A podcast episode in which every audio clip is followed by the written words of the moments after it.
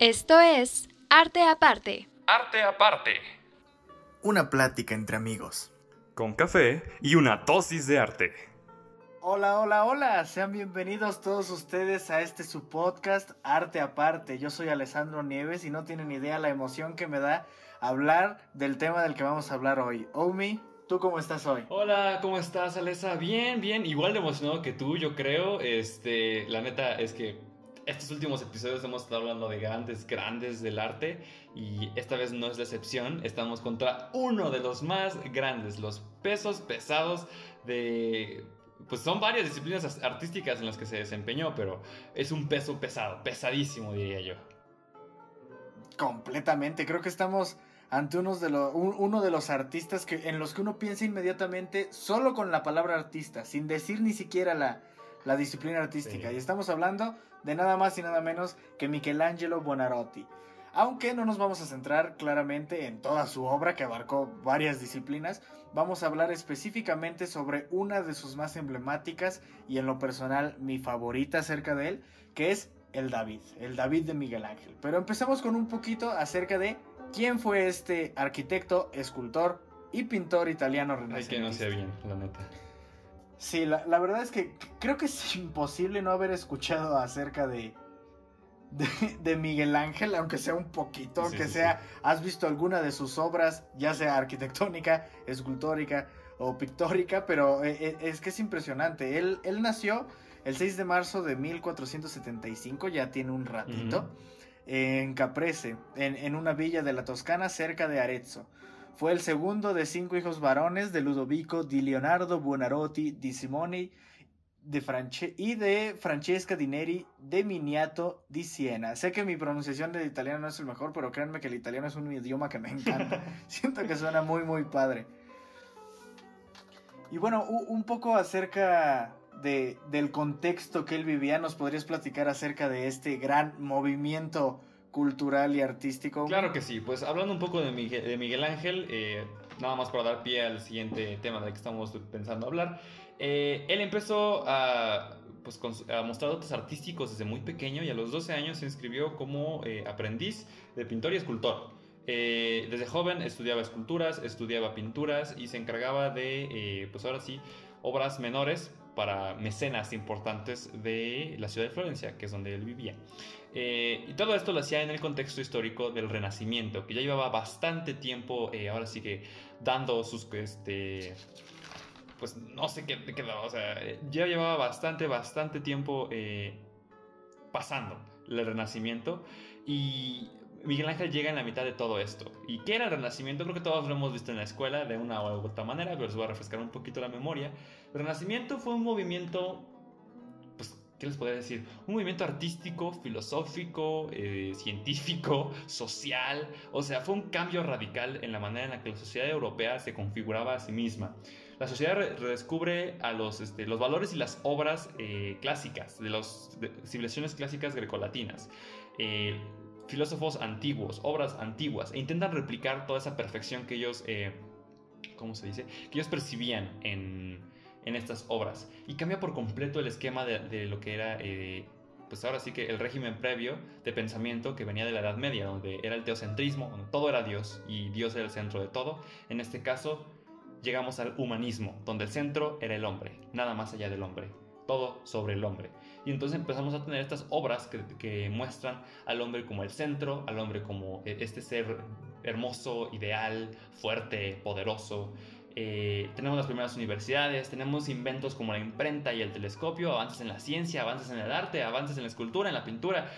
Dios, muchos avances en muchas áreas. Básicamente, este fue el inicio para que la sociedad europea, occidental más que nada, empezara a configurarse en lo que sería su eh, forma moderna, como la conocemos hoy en día. El Renacimiento fue como este primer paso hacia donde estamos ahorita. Sin el Renacimiento no tendríamos creo que ni la mitad de los conocimientos artísticos y científicos y Miguel Ángel vivió todo eso.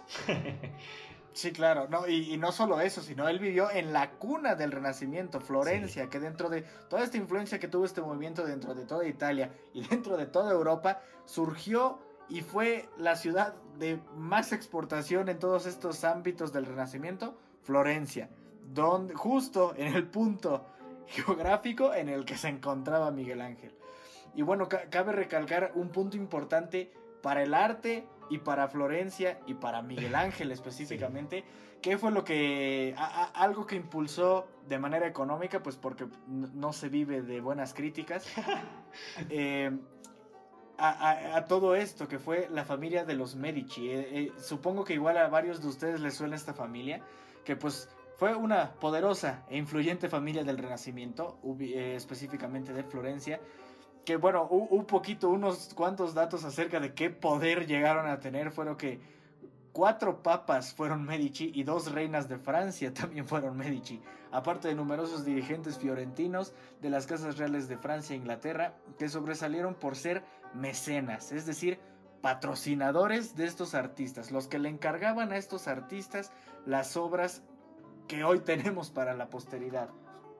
Y específicamente eh, con respecto a Miguel Ángel, digamos que su Medici fue Lorenzo el Magnífico. Lorenzo el Magnífico, que fue alguien que a, quien le impactó el trabajo que ya venía haciendo, le, impactó el, el, talento que mostraba de una manera nata impresionante Miguel Ángel y que, bueno, de cierta manera se podría decir como que lo adoptó lo, arropó bajo su manto, lo tuvo ahí eh, en sus palacios, porque iba, iba, a decir en sus casas, pero no eran, no, eran casas. En sus palacios. Y, pues fue gracias a él que, entre otros artistas como Donatello y, muchos otros que, que seguro les suenan, que tuvimos las obras de, de Miguel Ángel. Sí, pues sí, ahora sí que todas las tortugas ninja fueron patrocinadas por los Medici. Este, pero es que sí, imagínense estar en el papel de Lorenzo, eh, Lorenzo el Magnífico, o sea, Corona se queda lejos siendo patrocinador oficial de la selección mexicana. Lorenzo el patrocinador oficial de Miguel Ángel. Eh, eh, nada más, este, échense ese trompo a la uña, como dicen. Pero sí, 100% en esa época el arte y la ciencia muchas veces no podía avanzar de no ser por estos mecenas. Eh, estos patrocinadores, estos ángeles guardianes que con su poder económico enorme daban el dinero y la libertad creativa necesaria para poder obtener estas obras de arte que eran magníficas, eran, son magníficas. Yo nada más lo he visto en imágenes, pero David, viéndolo así nada más en foto de Google o de Wikipedia, dices, Dios, esta es una escultura. Creo que tú que lo viste en persona, eh, quedaste más impresionado. Sí, completamente. Es una. es que es es muy imponente ver al, David, porque de hecho yo hasta antes, digo, no soy ningún vasto y ávido conocedor de la escultura, pero pues digamos, sí conocía ya el trabajo de Miguel Ángel y mi escultura favorita hasta antes de ver en persona el David era La Piedad, escultura que afortunadamente también pude ver con mis propios ojos. Pero es que el David, de entrada, uno se lo imagina mucho más pequeño de lo que en realidad es. Porque uno, eh, digo, es un cuerpo, es un cuerpo humano con proporciones bastante, bastante eh, exactas. Entonces, pues uno se lo imagina, pues tamaño real, tamaño humano. Uno cree que mide más o menos 2 metros, pero no, es una figura de más de 5 metros de altura. Y que es, es que es verdaderamente impresionante. Está hasta el fondo de un pasillo, entonces en el momento en el que tú te asomas a verlo, dices, wow. Wow, wow, wow. Tiene, está, está como si, si todo el pasillo lo enmarcara. Está enorme. Es impresionante el nivel de detalle. Y también Cabe aclarar algo antes porque describiremos más a fondo la técnica y la apariencia del David en nuestro segundo bloque, quédense a él, pero algo importante que creo que cabe mencionar acerca del el contexto en el que vivió Miguel Ángel es que él no fue de los inicios del Renacimiento, o sea, para el momento en el que él nació, el Renacimiento ya llevaba casi 100 años de, de haber empezado. Sin embargo, yo diría específicamente que fue con Miguel Ángel que empezó el apogeo del Renacimiento. Fue, fue un artista que fue... Es que nos comentabas, este, Omar, antes de empezar la grabación, que tenía un apodo. Quisieras compartirlo. Creo que ese describe muy bien por la magnitud que tenía la, la destreza artística de Miguel Ángel. Sí, sí, sí pues ahora sí que no hay otro apodo eh, que no le quede. Este es el apodo de Miguel Ángel. Y es que sus contemporáneos, como a Lorenzo lo apodaban el Magnífico, su mecenas era el Magnífico, Miguel Ángel era el Divino. Él era, ahora sí que lo más cercano a Dios. Yo creo que muchos creían que su mano era lo más cercano a Dios. Y es que es cierto, porque eh, rápidamente, antes de, de continuar con los demás temas, el bloque en el que hizo el David es un bloque de mala calidad, de mármol. O sea, básicamente hizo el David una obra preciosísima con un bloque de mármol barato. Y le salió algo hermoso. ¿Cómo lo hizo? ¿Quién sabe? Sí. Pero a- Sí, agarró algo muy, muy feo que, que otros artistas dijeron, con eso no puedo trabajar. E hizo el David. Ese era su nivel de talento, de habilidad. Como dijimos en, en nuestro episodio de las meninas con este, Velázquez, que la pintura se rendía a sus pies. Aquí la escultura se rendía a los pies de Miguel Ángel. Sí. Él dominaba perfecto, su- perfecto su disciplina. Es una cosa impresionante. Y algo de lo que mencionábamos también en el episodio pasado hablando de Gavito, de Ajá. Gabriel García Márquez, que, que decíamos que el contexto en el que vivió, el apoyo que recibió, la educación, eh, todo ayudó a que tuviéramos estas grandes obras. En el caso de Miguel Ángel, creo que 100% también tuvimos mucha suerte de que se juntaran todos estos aspectos, porque si bien obviamente él traía un talento de, de, de nacimiento, él, él, él, como dices, estas tres artes, la pintura, la arquitectura y la escultura se rendían a sus pies.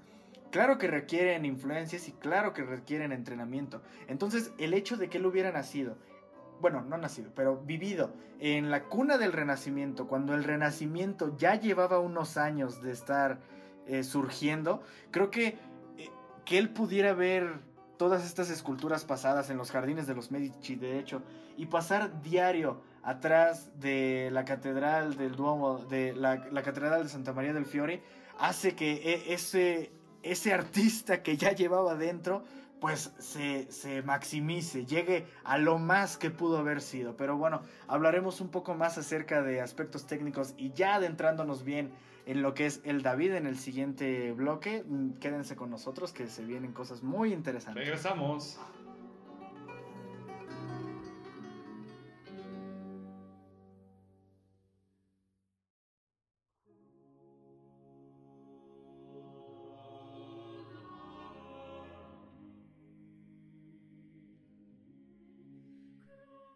Muy bien, y regresamos con el segundo bloque aquí hablando con Alessandro de El David de Miguel Ángel. Ya hablamos un poco de su contexto, ya hablamos un poco de los Medici, de los Medici del Renacimiento y de eh, su autor, Miguel Ángel, nat- naturalmente, del buen Mike. Eh, pero pero eh, ahora llegó el momento de hablar de la obra bien bien, técnica e historia. Ahora voy a dejarle esta sección a Alessandro porque él fue a Italia hace un par de años ya y vio al David en persona y aprendió de él con, con la escultura frente a él. Entonces creo que es el más adecuado para hablar de la historia de el David. ¿Qué nos puedes contar, Alessandro? Pues muchas gracias, Romy. Sí, de verdad eh, fue una, una experiencia de la cual estoy muy agradecido, pero es que sí, lo, lo mencionaba antes de que es de más grande de lo que uno se imagina, es muy imponente, es muy impresionante la perfección de que en realidad si no tuviera ese tono blanco, tú dices, es que este es un humano, un humano grandote, pero es un humano.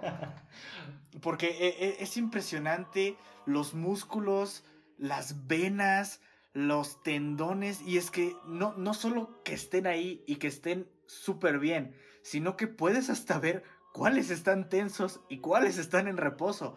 Que es algo que Miguel Ángel lograba gracias a... Él, él era muy meticuloso con su trabajo. Y yo Sí. creo que de las tres, de- entre escultura, arquitectura y pintura, que los dos, los, man- los tres los manejaba a la perfección, en lo personal siento que en el que más llegó a agrandar su maestría fue en el Miguel Ángel, que como dato ni siquiera era una de sus últimas obras, de hecho fue una de sus obras más tempranas, tenía 28 años cuando lo acabó.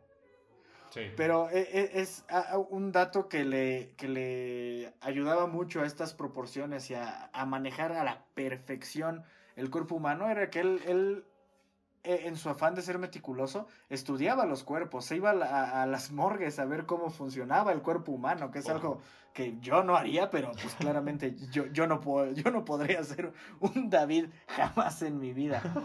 Y algo también, otro datito, además del, del tamaño que es más de 5 metros, pesa casi 6 toneladas. No está, no está así que digamos ligerito. No, no, no. Y en cuanto a lo que nos mencionabas, Omar, de, del mármol, tienes toda la razón. Era un mármol, por así decirlo, chafa. Era un mármol que otros artistas no lo querían trabajar porque estaba bastante feo. De hecho, Marble made in el China. árbol, Exacto, sí, o sea, eh, el David, así de perfecto como se ve, surgió de un mármol que no era de buena calidad y que, bueno, en las manos de Miguel Ángel, pues podía hacer lo que él quisiera. Y de hecho, la posición en la que tiene las piernas, este, este, cómo está más recargado de un lado que del otro, que de hecho prácticamente la pierna izquierda no la tiene apoyada en el piso, la tiene ahí medio, o sea, sí está tocando el piso, pero no está recayendo su peso sobre ella. Sí. Esto fue gracias a que cuando él empezó a trabajar el mármol, este mármol ya estaba ya dañado. Principalmente por Simone da Fiesole, que alguien, uno de los tres escultores que ya habían intentado trabajar este mármol y que dijeron, no, de plano está muy feo, pero que Miguel Ángel sí se lo echó, e, e, es una de las razones por la que está específicamente en esa posición. Y algo, un, dato curioso que a nosotros nos encantó mientras estábamos haciendo la investigación fue la fecha en la que dio inicio la, la escultura del David, que se lo encargaron en agosto de 1501 pero él lo comenzó a trabajar de lleno el 13 de septiembre de ese mismo año, de 1501, que si nos están escuchando en la transmisión a través de Frecuencia SEM, se darán cuenta que es exactamente la fecha de hoy. Exacto. Entonces, pues, más mágico no pudo haber quedado este, este episodio, ¿no crees, Omar? Claro que sí, 520 años después, ahora sí que este, el día de hoy, pero hace 520 años exactos, eh, Miguel Ángel empezaba a trabajar en el David. Y me gustaría un poquito expandir algo de lo que dijiste de la posición. De hecho, recibe un nombre, es, tiene un nombre técnico que es el famoso contraposto, si mi memoria no me falla. Eh, y de hecho, el David es uno de los más grandes exponentes de esta postura, ¿no? El contraposto porque está muy muy bien lograda. Y sí, como dices, el nivel de detalle es impresionante. Vayan ustedes, agarren su computadora, su celular, busquen el David en internet y háganle zoom a la imagen que aparece en Wikipedia para que vean el nivel de detalle que tiene. Ignorando las partes privadas claramente, podemos ver los músculos, podemos ver venas, articulaciones, huesos, este, uñas, pelo. Y lo que más me impresionó, el rostro. El rostro tiene expresiones. El rostro es impresionante, sí. Eh, ni siquiera tiene una expresión que uno pueda definir como enojada. O sea, eh, claramente el David, bueno, no se sabe exactamente, pero se teoriza que el David muestra los momentos antes de que David, ya con la onda y la piedra, eh, se va a enfrentar a Goliat. Entonces, se nota muy bien la mezcla de emociones que sentiría alguien al enfrentarse a un gigante, ¿no? Vemos al David como determinado, pero ansioso, tiene miedo, está furioso, eh, no sé, tiene una expresión muy, muy compleja que solo es posible a través del detalle que hizo Miguel Ángel en las cejas, en la nariz, en, los pómulos, o sea, todo, toda la cara se arruga de, tal manera que da a entender esta, esta expresión, estos, estos sentimientos. Eh, es un nivel de detalle increíble que a mí me impresionó cuando, cuando lo investigué por primera vez, o sea, dije, wow, parece una cara real, o sea, yo haría esta cara si estuviera en la, en la situación del David. Sí, como mencionas, es, es, no es una emoción, es una combinación de todo lo que ha de estar pasando por la cabeza de David, como mencionas, antes de enfrentarse a Goliath. Y de hecho, bueno, el la, la cara tiene como aproximadamente 60 músculos, si no estoy equivocado, y estoy seguro que Miguel Ángel dominaba cada uno de ellos para lograr ese nivel de perfección, porque si ves otras esculturas, incluso de Miguel Ángel, pero principalmente de otros escultores, si bien tienen un rostro bastante semejante a como se vería el rostro de pues de una persona, el David verdaderamente sientes que le puedes ver el alma, sientes que puedes ver lo que está sintiendo, lo que está pasando por su cabeza. Encuentren, ya, ya que vieron una imagen general del David, síganle buscando, hay millones de fotografías de partes específicas, que de sus dedos, sus tobillos, sus rodillas, sus nudillos, sus antebrazos, de todo. Y busquen